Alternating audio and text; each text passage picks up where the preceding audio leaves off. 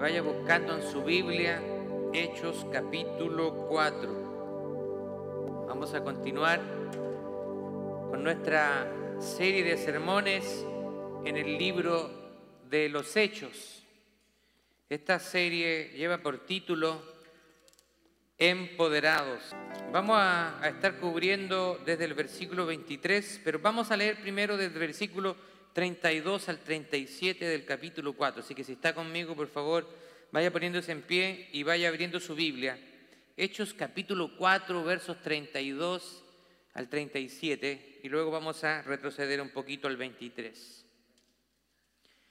El sermón del día de hoy lleva por título Un pueblo unido ante la persecución. Un pueblo unido ante la persecución.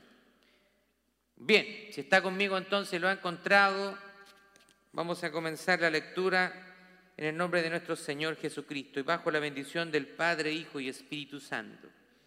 Dice, y la multitud de los que habían creído eran de un corazón y un alma, y ninguno decía ser suyo propio nada de lo que poseía, sino que tenían todas las cosas en común. Y con gran poder los apóstoles daban testimonio de la resurrección del Señor Jesús y abundante gracia era sobre todos ellos. Así que no había entre ellos ningún necesitado, porque todos los que poseían heredades o casas las vendían y traían el precio de lo vendido y lo ponían a los pies de los apóstoles y se repartía a cada uno según su necesidad. Entonces José, a quien los apóstoles pusieron por sobrenombre Bernabé, que traducido es hijo de consolación, levita, natural de Chipre, como tenía una heredad, la vendió y trajo el precio y lo puso a los pies de los apóstoles. Amén, tome asiento, por favor. La semana pasada nosotros hablamos acerca del comienzo de la persecución. ¿Se acuerda que Pedro y Juan habían sido llamados ante el concilio y querían interrogarlos por el bien que había recibido un hombre cojo de nacimiento y este hombre ahora estaba sano ante el concilio y ante todo el pueblo y los religiosos, los fariseos y la secta, ¿cierto?, de, del Sanedrín, los tenían a ellos interrogándolos por qué habían hecho eso. Así que comienza la persecución de la iglesia. Ahora, nosotros, queramos o no, frente a la adversidad, tenemos que responder de alguna manera. Cuando vienen los problemas, cuando vienen las dificultades a nuestra vida, usted tiene que responder de alguna manera. Va a haber una respuesta de parte de nosotros. Usted puede elegir, como nosotros decimos, puede elegir echarse a morir. El mundo se terminó, está todo acabado, ya no hay salida para este problema, puede tomar una actitud así.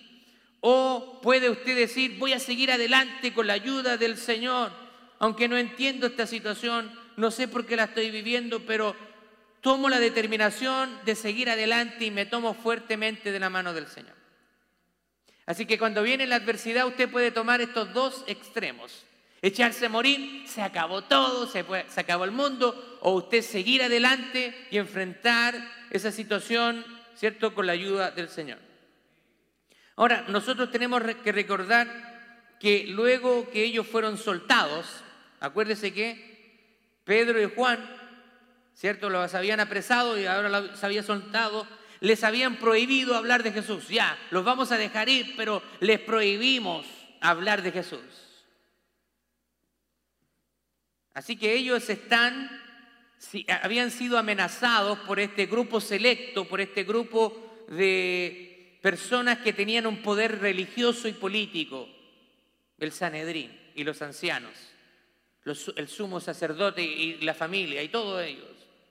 Así que vemos que Juan y Pedro, ¿cierto? Ellos no hacen caso acerca de eso. Eso también nos da un principio a nosotros. Muchas veces cuando el gobierno a nosotros nos pide hacer algo en contra de la voluntad de Dios, en ese caso nosotros podemos desobedecer las autoridades cuando hay algo que está en contra de los principios bíblicos. Así que la obediencia civil está condicionada a que no se nos pida hacer nada que esté en contra de nuestros valores y principios fundamentados en la palabra de Dios. Bueno, vamos a ver que lo que hicieron estos hombres de Dios y vamos a, ver cómo ellos respondieron ante la persecución. Podemos nosotros ver que de los versículos 23 en adelante, ellos contraatacaron la adversidad, ¿sabe con qué? Con oración. Ellos contraatacaron la adversidad con oración. Hechos capítulo 4, vamos a ver versículos 23 en adelante. Dice, y puestos en libertad, vinieron a los suyos y contaron todo lo que los principales sacerdotes y ancianos les habían dicho. Y ellos, habiéndolo oído, alzaron unánimes la voz a Dios y dijeron, comenzaron a orar, estaban todo el grupo, dice, soberano Señor, Tú eres el Dios que hiciste el cielo y la tierra, el mar y todo lo que en ellos hay. Que por boca de David tu siervo dijiste, ¿por qué se amotinan las gentes y los pueblos piensan cosas vanas? Y se reunieron los reyes de la tierra y los principales se juntaron en uno contra el Señor y contra su Cristo. Se da cuenta que ellos se reunieron y comenzaron a orar, comenzaron a clamar a Dios. Ahora, cuando los problemas llegan a su vida, quiero hacerle dos preguntas. ¿A quién usted corre? Cuando usted tiene un problema, ¿a quién va? ¿A quién usted recurre? Y la segunda pregunta que quiero hacer es, ¿a quién usted busca? Ahora, nosotros deberíamos ir de manera natural primeramente al Señor y rendir todo nuestro corazón a Él en medio de la dificultad. ¿Sabe por qué? Porque una iglesia que ora es una iglesia peligrosa para el enemigo. Nosotros acá tenemos servicio de oración cada jueves de 7 a 8. Si usted puede estar, usted debería estar. Es un tiempo que dedicamos de manera congregacional y pensamos que debería estar toda la iglesia. Pero a algunos no les hace como atractivo venir a orar. Ah, no, vamos, es un servicio de oración. Yo oro en mi casa. ¿Estaremos orando en la casa realmente? Seamos honestos. Usted sabe. Pero nosotros dedicamos el día jueves exclusivamente a una oración congregacional, donde oramos por diferentes peticiones, oramos por los enfermos, por las situaciones difíciles, por la economía, por la salud, y, el Señor nos ha respondido maravillosamente. Ahora, pero nuestras oraciones tienen que tener un sustento bíblico. Muchas veces hay oraciones que están totalmente alejadas de la voluntad de Dios. Podemos orar, por ejemplo, usando las promesas bíblicas y las verdades bíblicas. ¿Cuál podría ser una oración equivocada? ¿Cierto? Usted tiene un problema con alguien, ahí dicen pedir un millón de dólares, o usted tiene un problema con alguien del trabajo, una oración correcta podría decir, Señor, mira, te presento a esta persona, encárgate tú de él. Sería una oración correcta. O usted podría tener una mala oración, Señor, manda fuego. Así que podemos orar bíblicamente o no. Ahora, mire lo que dice Santiago capítulo 4, verso 3. Cuando pidan algo, no lo reciben porque lo piden con malas intenciones para gastarlo en sus propios placeres. Así que ahí Santiago nos está diciendo por qué nosotros a veces no recibimos lo que pedimos. A veces nuestros hijos nos piden cosas y yo le digo a mis hijos, a mí me, gustaría complacerte todos tus caprichos, todos tus deseos, pero lamentablemente mi realidad económica no me lo permite. No puedo complacerte todo. Miren lo que dice Juan capítulo 14, verso 13. Y todo lo que pidieres al Padre en mi nombre, lo haré para que el Padre sea glorificado en el Hijo. Alguien puede escuchar esto y lo puede sacar de contexto. ¡Ah, aquí está la mía! La palabra de Dios dice que todo lo que pidiereis, todo. ¿Qué significa ese todo? Ahí está la cosa. Porque a veces nos encanta sacar versículos fuera de contexto para utilizarlos a nuestro beneficio. Entonces, permítame hacerle una pregunta. ¿Significa esto, en base a este versículo, todo lo que pidiese al Padre yo lo haré? ¿Significa entonces que podemos pedir lo que se nos antoja en oración? ¿Podemos pedir lo que se nos antoja? Ahora, técnicamente usted podría hacerlo, pero ¿va a recibir todo lo que pide? Por supuesto que la respuesta es que no. Usted no puede pedir todo lo que se le antoja en la oración. Nuestra oración tiene que estar alineada con la voluntad de Dios. Ahora, ¿dónde está eso sustentado? Vamos a Primera de Juan capítulo 5, verso 14. Y esta es la confianza que tenemos en Él, que si pedimos, pedimos alguna cosa conforme a su voluntad, Él nos oye. Ahí está la clave. Pedir bajo la voluntad de Dios. Ahora ellos están pidiendo con confianza y con valor. Veamos el versículo 29. Dice, ahora, Señor, mira sus amenazas. Los apóstoles están mostrando al Señor, mira, estas personas nos amenazaron, mira sus amenazas y concede a tus siervos que con denuedo hablen la palabra de Dios. ¿Se da cuenta de lo que ellos están pidiendo? Están pidiendo, Señor, danos valentía para no intimidarnos con, con estas amenazas. Ahora, en los versos siguientes, nosotros podemos ver que el escritor de Hechos, que es Lucas, el doctor, tenía dos razones para incluir este pasaje aquí. Por un lado, ahora él comienza a introducir a Bernabé él comienza a introducir a Bernabé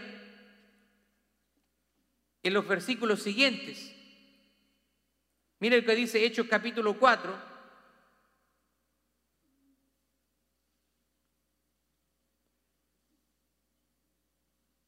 Hechos capítulo 4, estamos más o menos en el versículo 30.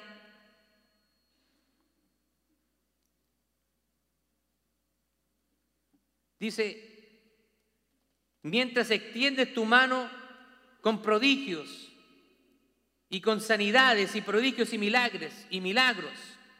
Y después, en los últimos versículos, se habla acerca de Bernabé. Bernabé dice que tenía una heredad y que la vendió.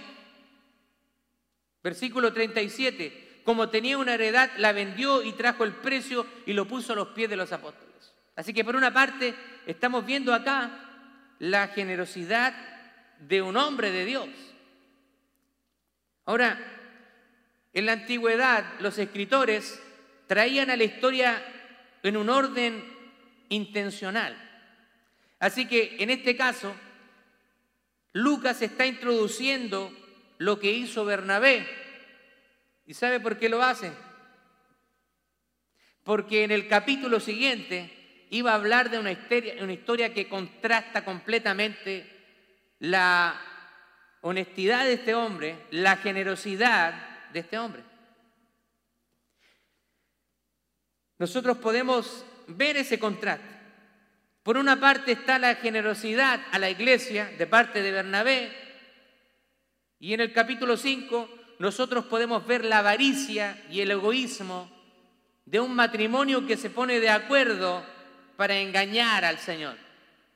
Así que en el capítulo 4 vemos la generosidad y la voluntad de Bernabé y contrasta con el capítulo 5 que es, vemos avaricia, egoísmo y también buscamos, vemos también que ellos quieren la aprobación de los hombres. Versículo 32 dice, y la multitud de los que habían creído eran de un corazón y un alma, y ninguno decía ser suyo nada de lo que poseía, sino que tenían todas las cosas en común. Así que nosotros vemos una vez más acá que lo que ellos, la unidad que tenían los cristianos en la iglesia primitiva. Hoy, hoy la iglesia está tan separada y lamentablemente muchas veces las iglesias en vez de unirse se ven como competencia. Eso está alejado de la voluntad de Dios. Pero la unidad conlleva a, la necesidad, a ver la necesidad del otro. Cuando nosotros, nosotros estamos unidos, podemos ver si hay alguien que tiene necesidad entre nosotros. Los creyentes estaban unidos no solamente de una manera espiritual, estaban unánimes en corazón y mente, sino también materialmente. Esto ya lo habíamos visto en el capítulo 2. La venta de sus bienes era de una manera voluntaria y también la distribución que se hacía de eso era para cubrir las necesidades de cada uno. Así que nosotros vemos que ellos están unidos. La otra característica y la respuesta que tienen ellos frente a la adversidad es que esta iglesia además había valentía. Versículo 33 dice, y con gran poder los apóstoles daban testimonio de la resurrección del Señor Jesús y abundante gracia era sobre ellos. Seguían dando testimonio. A pesar de que los habían amenazado, ellos habían tomado valentía de parte del Señor. Estaban más valientes que nunca. Los cristianos debemos ser determinados en predicar la palabra del Señor. Vamos a ser amenazados, vamos a ser perseguidos, pero debemos persistir en predicar el mensaje de salvación en Cristo Jesús. Ahora, aquí hay algo importante. Hay una palabra que es la palabra gracia.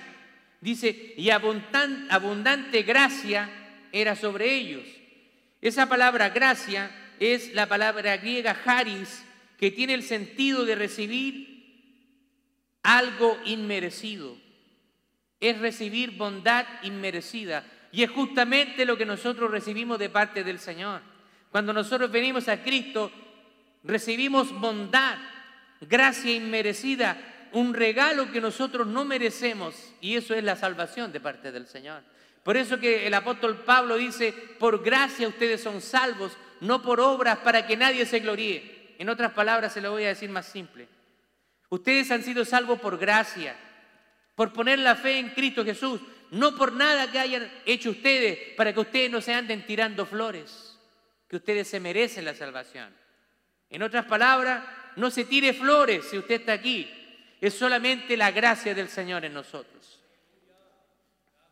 Aunque no podemos elegir las circunstancias que vamos a enfrentar en la vida, sí podemos elegir cómo responder frente a estas. Van a haber diferentes circunstancias en su vida y usted no lo va a poder evitar. Pero sí, usted puede escoger cómo responder, cómo hacer frente a esas adversidades. Eso sí lo puede hacer. La iglesia primitiva eran personas valientes, no temían a las adversidades. Esto es un gran ejemplo para nosotros el día de hoy. Mirar a esos cristianos que murieron por la fe. Nosotros debiéramos tomar esa fe y hacerla de nosotros. Hay otra cosa que la iglesia responde frente a la adversidad. Y esa otra cosa era la generosidad. Verso 34 y 35 dice, y no había entre ellos ningún necesitado, porque todos los que poseían terrenos o casas los vendían y el dinero de lo vendido lo llevaban y lo ponían en manos de los apóstoles y este dinero, ¿cierto?, lo, era repartido según las necesidades de cada uno. Así que la iglesia, cuando fue perseguida, respondió con oración, con valentía y ahora con generosidad. Pero hoy en día hay avaricia y hay egoísmo. Solo pensamos en nosotros. Por eso no ofrendamos, por eso no diezmamos, porque hay en nosotros un, un corazón ingrato. Si nosotros fuéramos y actuáramos con gratitud, abriríamos nuestra mano para que la obra del Señor siga avanzando. En esta iglesia, la iglesia primitiva, no había nadie en necesidad, porque todos se preocupaban los unos de los otros. Hermano, ¿qué te hace falta? Oye, el, hermano Pepito no tiene zapatos. Yo tengo aquí unos par de dólares. Tome, hermano, vaya a comprarse. Vamos. Yo le voy a comprar un par de zapatos. Eso era lo que sucedía ahí en la iglesia primitiva. Vían a alguien que andaba con la camisa rota. Hermano, usted no tiene para comprarse. Vamos, yo le voy a comprar una camisita a usted para que usted se vista bien. No tiene para comer. Venga, yo le voy a dar una comprita. Eso era el comportamiento de esta iglesia primitiva. Este es un gran ejemplo para nosotros y deberíamos seguirlo, ver la necesidad en la obra del Señor y en nuestros hermanos y tener la generosidad para suplir esas necesidades. Esta semana, del presupuesto de misiones de la iglesia, se está destinando una cantidad considerable para ayudar a Mission Scranton, para pagar la segunda ven de la cual ellos tienen necesidad. La iglesia está aportando un dinero para que Mission Scranton, este ministerio que trabaja con los niños de los proyectos, ellos puedan comprar una segunda ven de la cual ellos tienen necesidad. La iglesia está contribuyendo generosamente.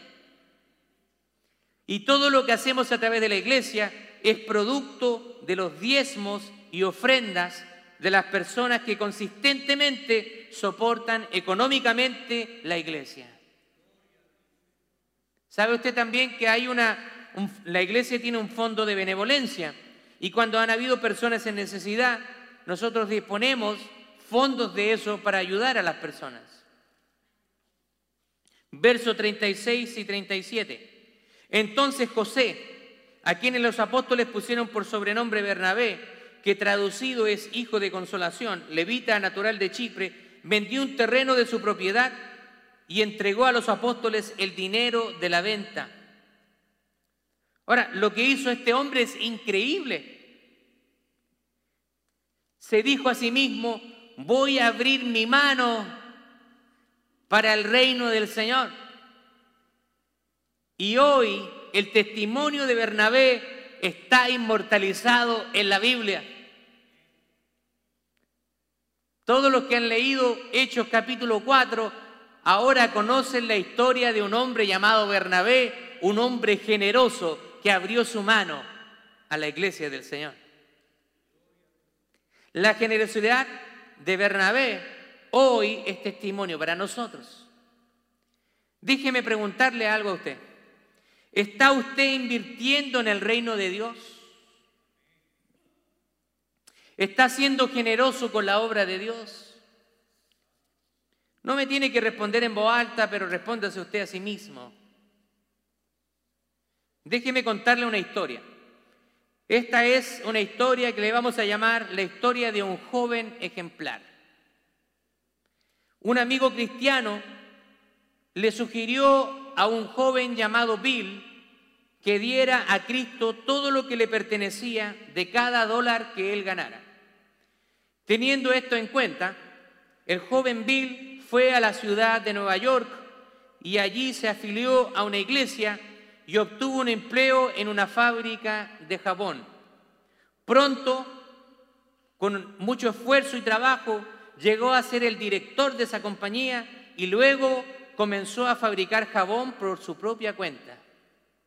Recordó el consejo del amigo en una época en que los fabricantes de jabón elaboraban productos de calidad deficiente y daban menos peso del debido, él insistió en ofrecer calidad y un peso correcto.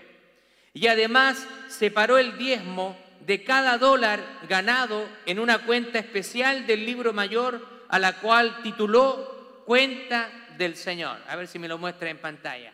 La cuenta del Señor.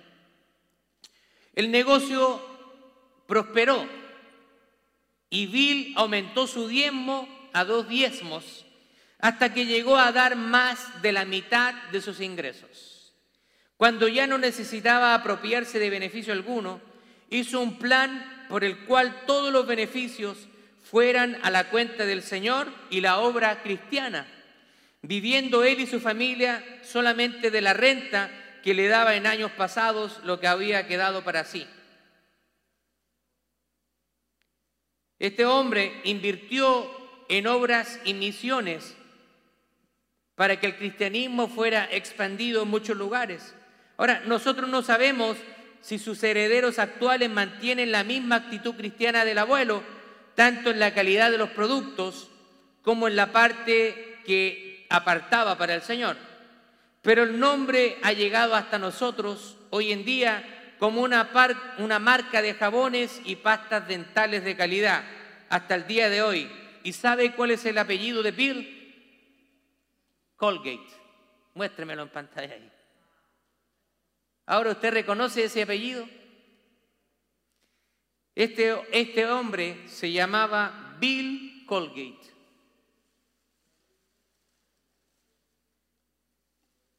Vivimos en una sociedad que es avara. Pero como nosotros, como hijos de Dios, somos llamados a ser generosos.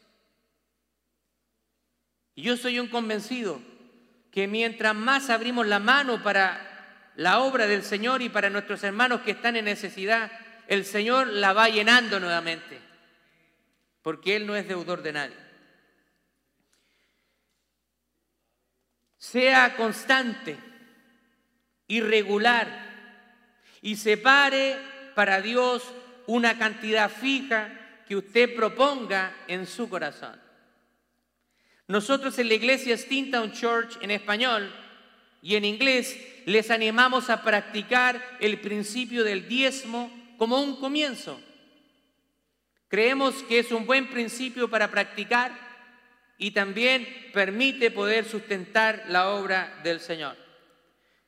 Segunda de Corintios capítulo 9, verso 7 dice, cada uno dé como propuso en su corazón, no con tristeza ni por necesidad, porque Dios ama al dador alegre.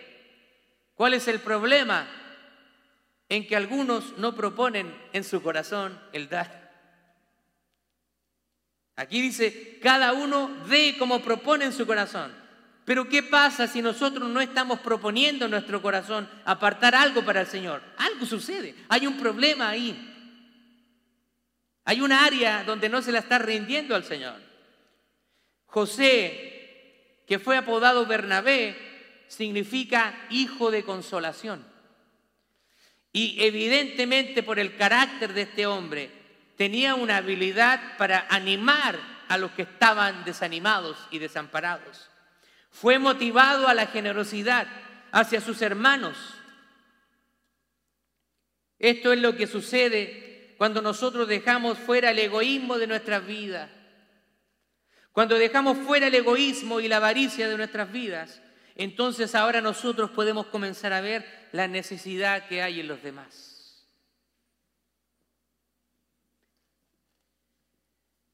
Hablábamos esta semana con unos hermanos y estábamos de acuerdo en que Estados Unidos es un país de abundancia. Aquí en este país yo no he escuchado a nadie que se muera de hambre. Si alguien no tiene para comprar comida, hay muchos lugares donde reparten comida gratuitamente. De hecho, le paso el dato. En la iglesia Puertas del Cielo Internacional del pastor Domingo Mora, cada sábado a las 10 de la mañana están entregando mercadería, compras para la comunidad. Así que si usted está en necesidad o sabe de alguien que tiene necesidad, dele el dato. Iglesia Puertas del Cielo Internacional cada sábado a las 10 de la mañana. En este país nadie se va a morir de hambre. Incluso la generosidad puede alcanzar a todas las personas. Tenemos Keystone, eh, Mission acá, donde se le dan tres comidas a las personas sin hogar. Y también recientemente abrieron un refugio para que las personas puedan pernoctar o puedan pasar la noche ahí. Este es un país de muchas posibilidades. Ese nivel de posibilidades a veces nosotros no lo vemos en los países de Latinoamérica. Aquí la gente cuando dice no tengo chavo, no tengo dinero, es porque no quiere trabajar. Hay mucho trabajo y también el, trabajo es bien remunerado, se paga bien. Por muy humilde que se trabaje, se paga bien. Todos los trabajos son valiosos aquí. Una empresa, hacer aseo, es bien valorado y se paga bien. Así que esto nosotros debiera motivarnos con mayor razón. Si estamos en un país que nos ha permitido tener una buena economía, con mayor razón nosotros debiéramos transformar también nuestro corazón al ser generosos. He aprendido mucho de este país.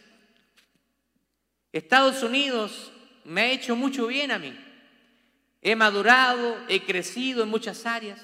He visto gente piadosa que ha influenciado mi vida, desde profesores de la universidad hasta gente en diferentes iglesias. Recuerdo cuando estaba estudiando en la ciudad de Memphis, en Tennessee, había tenido problemas con mi carro y ya el carro ya no daba para más y no teníamos los recursos para comprar un carro. Así que alguien me había regalado un carro y ese carro también necesitaba mucha reparación, no tenía llantas, no tenía eh, amortiguadores. Era un Toyota del año 98. Pero bueno, como dicen en mi país, a caballo regalado no se le mira los dientes. Así que por lo menos el autito estaba funcionando. Así que decidimos tratar de vender estos vehículos y poder juntar un poco de dinero para comprar un vehículo en mejor condiciones. Así que vendimos una minivan Chevrolet Lumina del año 95 y este auto del año 98 y más o menos teníamos un presupuesto limitado de 1.800 dólares para comprar un carro. No era mucho, pero el sueño era grande. Así que hubo un profesor, el profesor Pablo Paredes, me dice, hermano Marcelo, yo lo voy a ayudar a comprarse un carrito que usted necesita. Ok, hermano, mi presupuesto es 1.800 dólares. Sí, lo sé, no se preocupe, vamos a ir. Así que nos pusimos de acuerdo y él me lleva un día sábado, fuimos a un action donde hay remates de carro y empezó a mirar los carros, me dijo, usted necesita, mire, uno como este estaría bueno para su familia. Y yo me miraba el precio y decía, sí, estaría bueno, pero mírele el precio. Y él me decía, esté tranquilo nomás. Y cuando él me decía, usted tranquilo, yo como que, ¿a qué se refiere? Así que de repente sale un carro y me dice, este es el carro que usted necesita. Usted se va a ir para allá, para arriba, hay harta nieve, me dijo, este es el carro que usted necesita. Y empezó la oferta, el auction. Y empezaron a, hacer bidding, como se dice, como a apostar por el carro. Era una, una, una, un action. Entonces él empieza con el carro a subir y a, ofrecer dinero y de repente ya iba más de los 1.800 dólares. Y yo estaba, hermano, hermano ya se pasó del presupuesto. Íbamos como en más de 2.500 dólares, casi 3.000 dólares. Usted me dice, esté tranquilo, hermano. Pero qué tranquilo si tengo 1.800 dólares. Y el hermano me dice, y cuando él finalmente se gana la subasta del carro, y con todos los impuestos más o menos era 3.000 y algo de dólares. Y yo estoy, todavía no caigo, y le digo, hermano, ¿con qué vamos a pagar? Si yo no tengo esa plata. Y me dice, hermano Marcelo, quédese tranquilo, me dijo. Yo le dije que usted hoy día se va a llevar un carro y se lo va a llevar. Así que usted deme esos 1.800 dólares y el resto me encargo yo. Esa vez, la verdad es que pude ver cómo este varón abrió su bolsillo en generosidad. Y me dijo, ¿sabe qué, hermano Marcelo? Yo cuando llegué a este, a este país, llegué en las mismas condiciones que usted.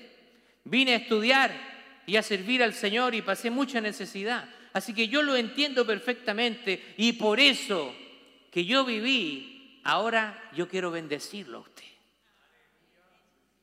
Bueno, ese carro todavía existe. Es el Jeep Liberty que usted me ve ahí. Ya se está casi cayendo el carrito, pero imagínese, nos ha acompañado desde esa vez y ya tiene seis años aquí en Scranton. Harto ha sobrevivido considerando, ¿cierto?, las calles hermosas de Scranton.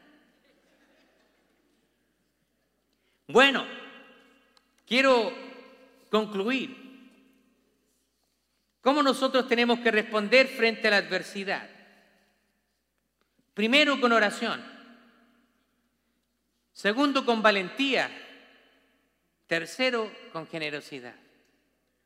Esa fue la respuesta de ellos. Vamos a concluir y quiero darle algunas aplicaciones. Primero, en la dificultad y en la persecución, dedíquese a la oración de manera ferviente. Dedíquese a la oración. Segundo, actúe con valentía, no tenga miedo de las amenazas y las cosas que le hacen tener temor en su vida. Recuerde que es más grande que el, el que está en usted que el que está en el mundo. Así que no le tenga miedo a nada ni a nadie, ni al diablo ni a su infierno y potestades, porque el que está con nosotros es más grande que el que está en el mundo. Gloria a Dios.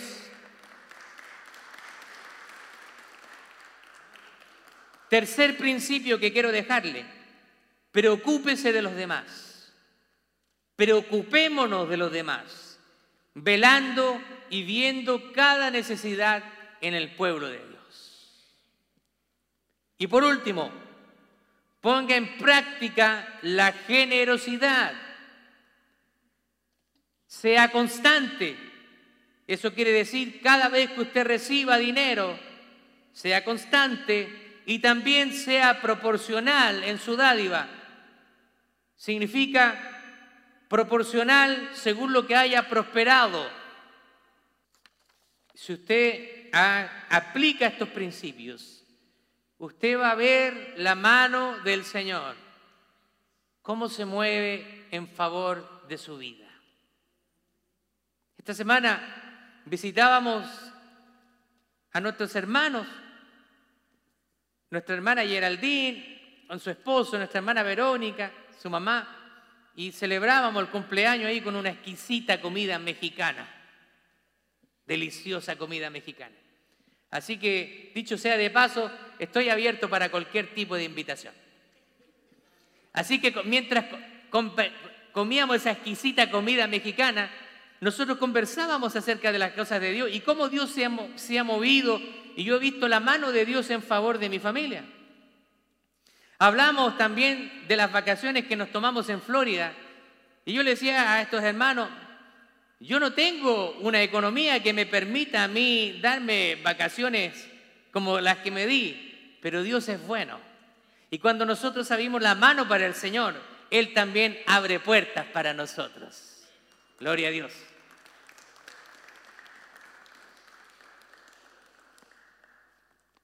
He visto cómo Dios ha suplido necesidades. Así que puedo hablarle con propiedad, con testimonio, de que Dios es un Dios que suple las necesidades de sus hijos. Pero también quiero animarle a que usted sea fiel con Él. A veces queremos que Dios nos bendiga y nosotros somos mezquinos con la obra del Señor. Somos manito de bebé. ¿Usted sabe cómo son los bebés cuando nacen? En México le dicen codo que esconden el codo. En Chile le decimos mano de guagua, porque los bebés le dicen guagua allá, así que hay, hay gente que es así, bien coda. Pero nosotros como hijos del Señor, seamos gente generosa. Y no tan solo seamos generosos aquí en la iglesia, usted puede ser generoso con personas de su familia, con personas que usted tiene a su alrededor. Vea la necesidad y si usted puede suplir una necesidad, hágalo. A veces con mi esposa nosotros hay una ropa que no se, ya no la vamos a usar porque nos quedó chica o todo, cualquier cosa, y nosotros buscamos a quién podemos bendecir. Y le regalamos ropa en buen estado, tampoco vamos a estar regalando cosas que no sirven. Cosas en buen estado. Usted haga lo mismo. Pero nosotros a veces los hispanos somos bien comerciales. Nos regalan algo y queremos venderlo. Lo compramos en 100 lo usamos un año, dos años y queremos venderlo en 95.